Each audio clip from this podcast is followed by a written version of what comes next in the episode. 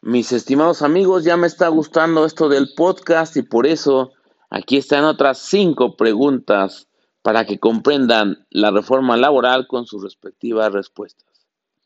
El nombramiento de los conciliadores tendrá una vigencia de qué tiempo? Opción A, cuatro años. Opción B, tres años. Opción C, dos años. La respuesta la encontramos en el artículo 684U de la Ley Federal del Trabajo, que nos dice que el nombramiento de los conciliadores tendrá una vigencia de tres años y podrá ratificarse por periodos sucesivos de la misma duración, por lo cual nuestra pregunta con su respuesta queda así. El nombramiento de los conciliadores tendrá una vigencia de tres años. Vámonos a la que sigue. Número 2. De conformidad con la Ley Federal del Trabajo, el procedimiento de conciliación no, se, no deberá exceder de cuántos días. ¿Naturales? La respuesta la encontramos en el artículo 684D de la Ley Federal del Trabajo, que nos dice que el procedimiento de conciliación a que se refiere el presente artículo 684-D no deberá exceder de 45 días naturales, por lo cual nuestra pregunta con su respectiva respuesta queda así. De conformidad con la Ley Federal de Trabajo, el procedimiento de conciliación no deberá exceder de 45 días naturales.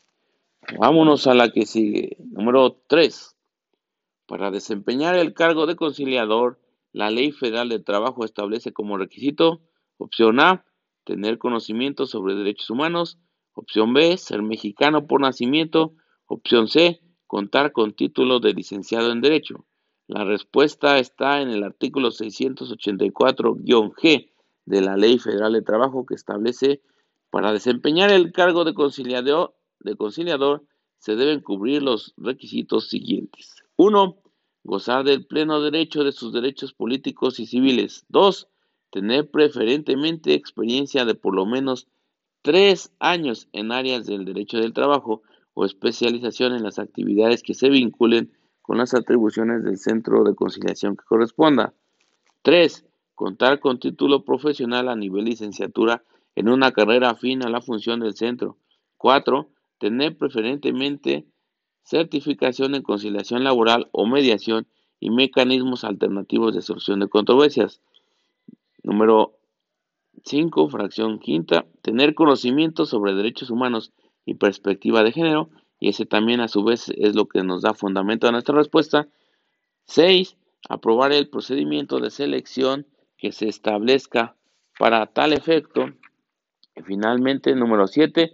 No estar inhabilitado para desempeñar un empleo, cargo o comisión en el servicio público. Como vemos, aquí nos establece que sea requisito el no tener antecedentes penales. De tal manera entonces que nuestra respuesta con su pregunta quedan así. Para desempeñar el cargo de conciliador, la Ley Federal del Trabajo establece como requisito, opción A, tener conocimiento sobre derechos humanos. Y bueno, pues vámonos a la que sigue. Dice, ¿a qué se refiere el principio de neutralidad en los medios alternativos de solución de controversias y nuestras opciones son las siguientes. A. Que las pruebas presentadas en la fase conciliatoria no se tomen en cuenta en los procesos. Opción B. Que el conciliador puede tener sus propias ideas, pero siempre tendrá que lograr el equilibrio entre las partes. Y la opción C, que es la última, que el conciliador cumpla con lo establecido en la ley y los derechos humanos. Y aquí la respuesta tiene su fundamento en el artículo 684-H de la Ley Federal de Trabajo, que nos establece que los conciliadores en el desempeño de sus atribuciones tendrán las siguientes obligaciones especiales.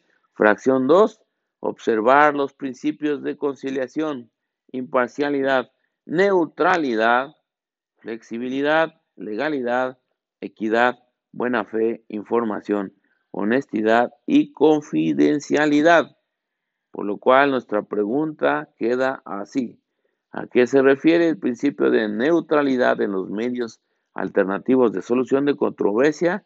Opción B, Aquí el conciliador puede tener sus propias ideas, pero siempre tendrá que lograr el equilibrio entre las partes.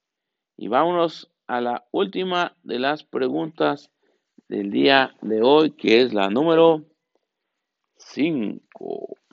Y dice así, en el procedimiento de selección de los conciliadores que regula la Ley Federal del Trabajo, se debe garantizar que las y los aspirantes cuenten con alguna de las siguientes destrezas.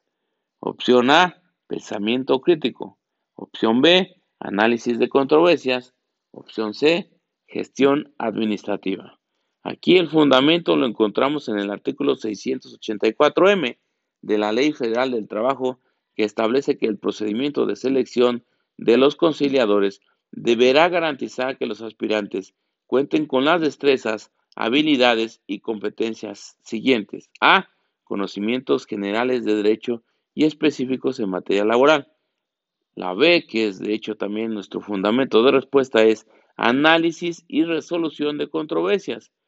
Opción, digo, este inciso C, gestión del conflicto e inciso D, aptitudes en la función conciliatoria. Por lo cual nuestra pregunta con su respectiva respuesta queda así.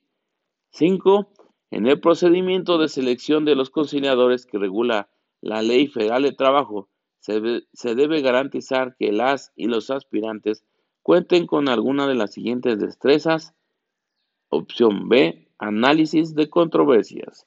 Y sin más por el momento, vamos a seguir analizando la reforma laboral 2020, así como nos gusta, poquito a poquito, de manera desmenuzada. Se despide tu amigo Nomo.